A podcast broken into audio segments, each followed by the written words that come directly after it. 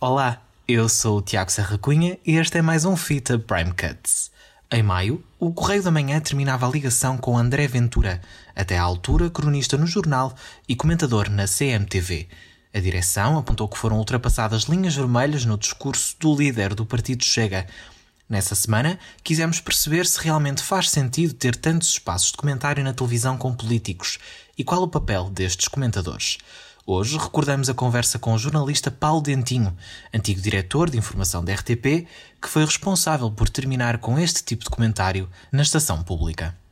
Paulo, começava por te perguntar como é que vês uh, esta decisão da, da CMTV de terminar a ligação com, com, o André Ventura. Eu acho que foi uma boa decisão, tardia, mas uma boa decisão que se devia alargar a outras uh, figuras que são uh, políticos ativos e que mantêm, não só na, no Correio da Manhã, mas noutros órgãos de comunicação social, uh, espaços de comentário. Uh, eu fico um bocadinho siderado quando vejo políticos que usam o futebol para falar sobre, para, para, para, para aparecer, não é? Uh, e, e, isso deixa-me bastante perplexo.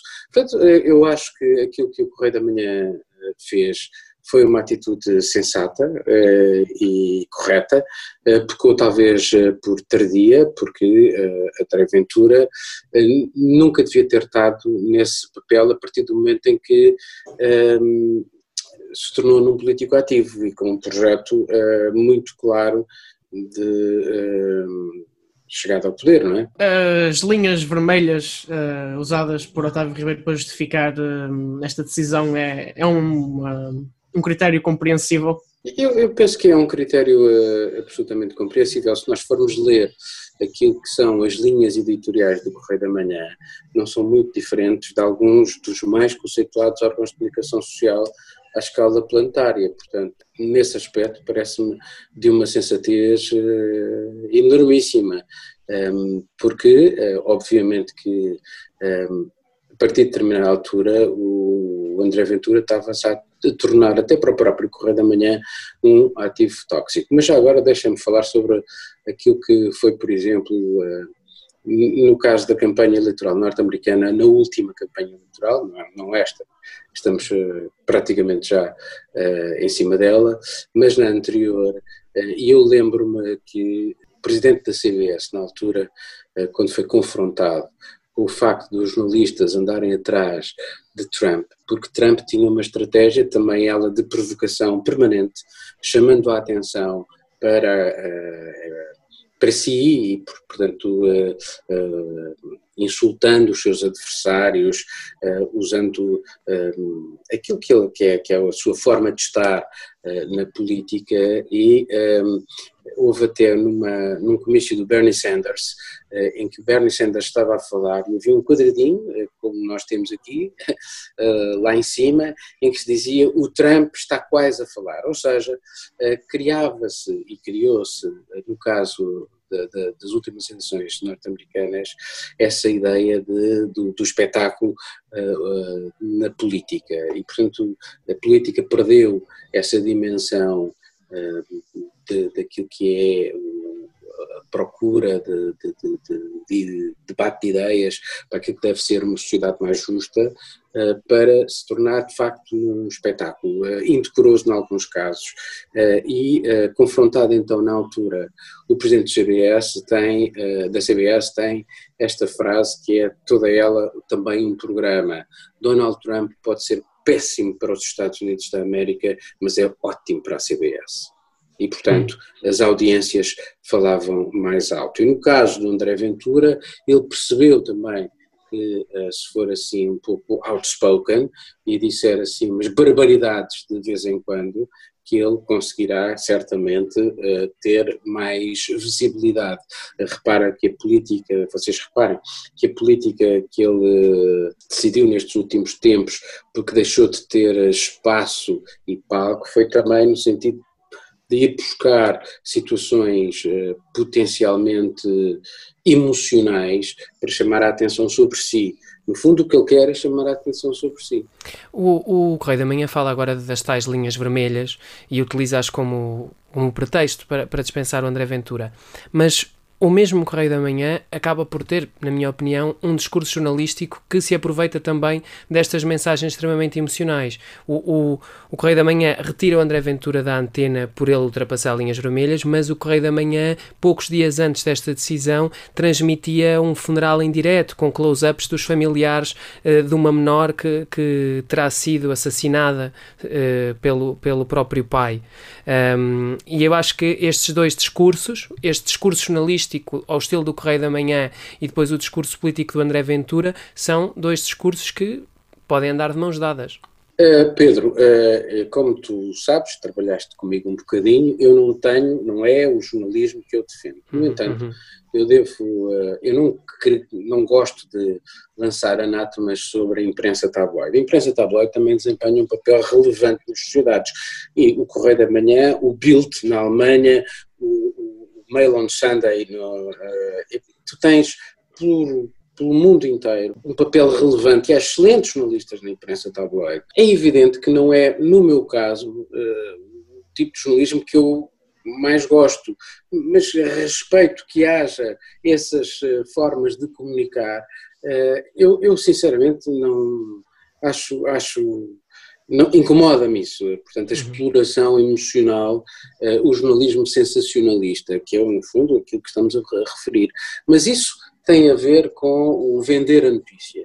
Eh, e, portanto, eu vou vender a notícia. Mas não, não, não trago nisso nenhum projeto de sociedade em que eu vou diabolizar uh, uma etnia, vou diabolizar uh, os homossexuais, vou diabolizar os, os ciganos, vou diabolizar os pretos. Vou... Estamos a falar de, de, de segmentos diferentes, portanto, não é a mesma coisa.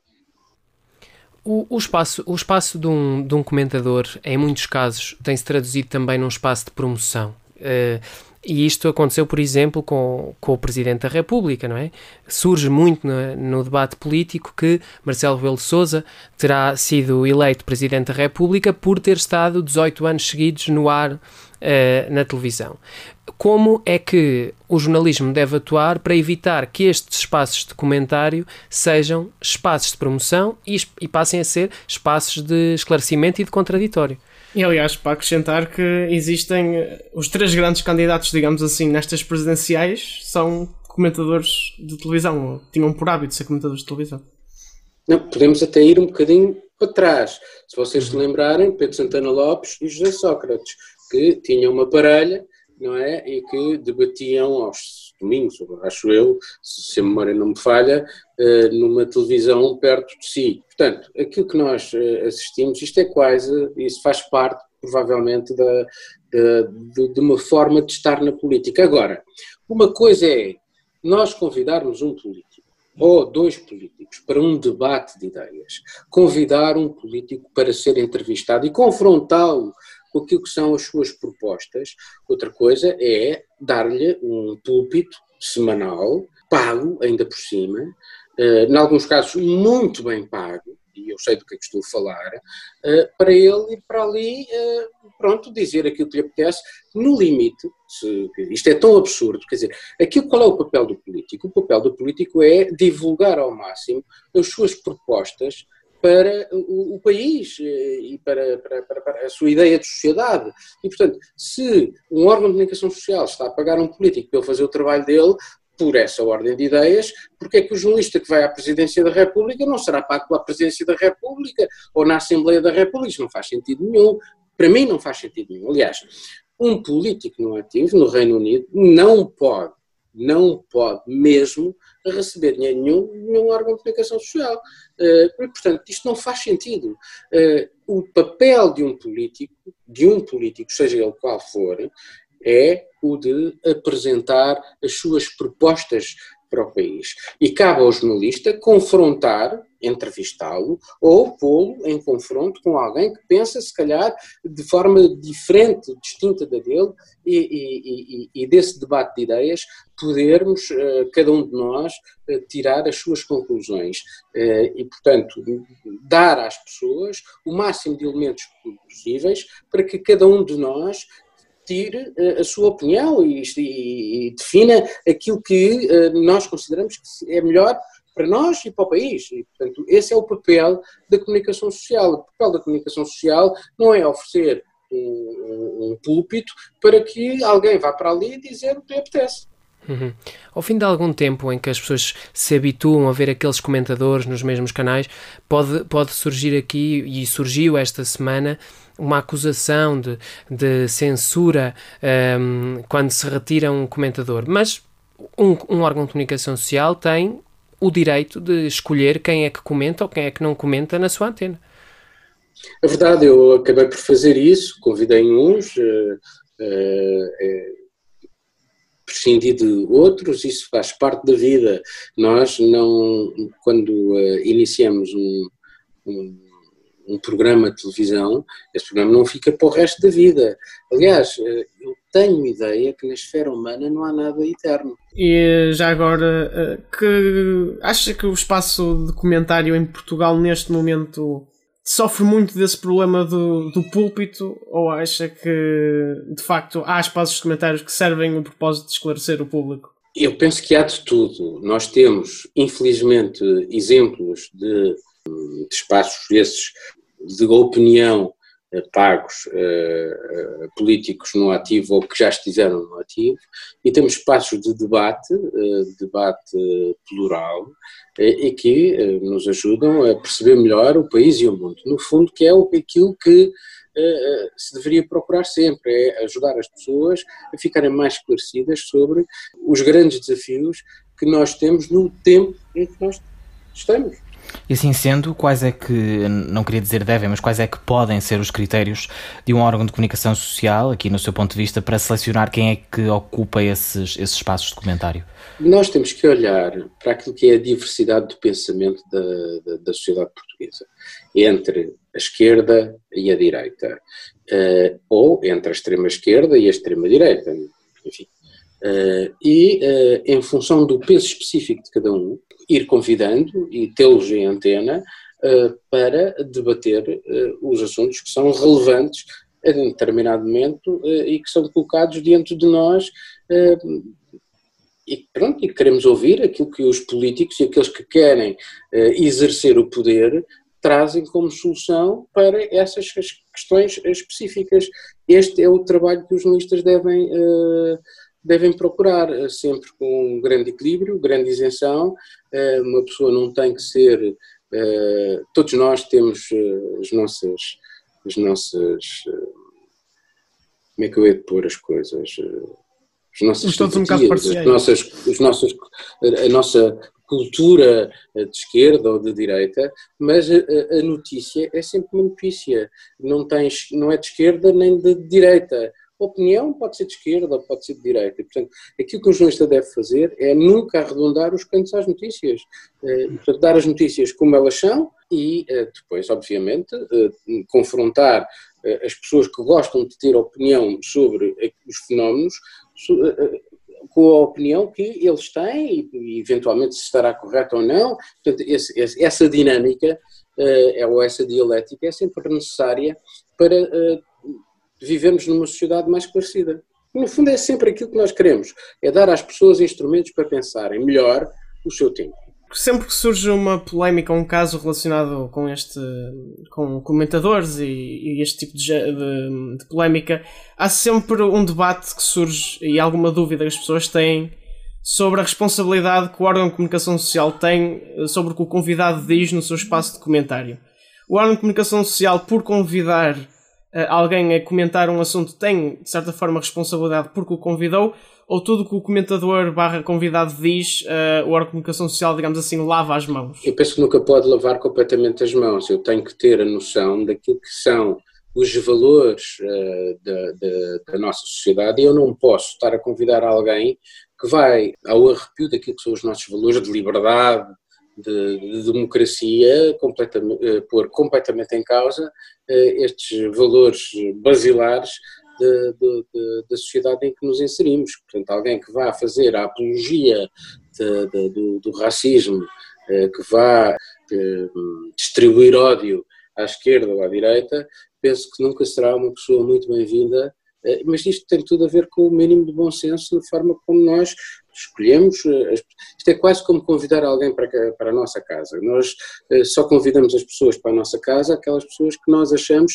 que nos respeitam e que nós respeitamos. É igual. São as tais linhas vermelhas as tais linhas vermelhas. E acha que em Portugal existe esse bom senso ou devia haver mais rigor na escolha de comentadores? Isto, claro, de uma forma global, digamos Eu assim. Diria que nós estamos dentro daquilo que é mais ou menos o diapasão, não andamos muito longe disso. Hum, eu vejo, eh, vivi fora eh, do país durante 15 anos, estive em várias latitudes e longitudes, hum, durante uma fase até bastante grande vivi em França, onde nós tivemos pessoas como Jean-Marie Le Pen, que eh, chegou a pôr em causa o Holocausto. Aliás, eu lembro-me que ele chegou a dizer que os fornos crematórios tinham sido um detalhe da história. Ele foi condenado pela justiça do seu país.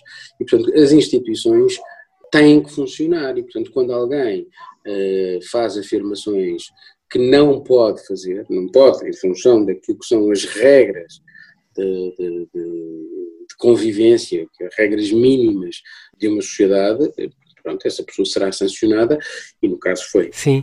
Uh, Paulo, obrigado por, por estares connosco neste, neste episódio do, do, do Fita Isoladora uh, e pela tua contribuição também aqui para, para o debate sobre este tema uh, e espero que em breve possamos estar também novamente juntos pessoalmente.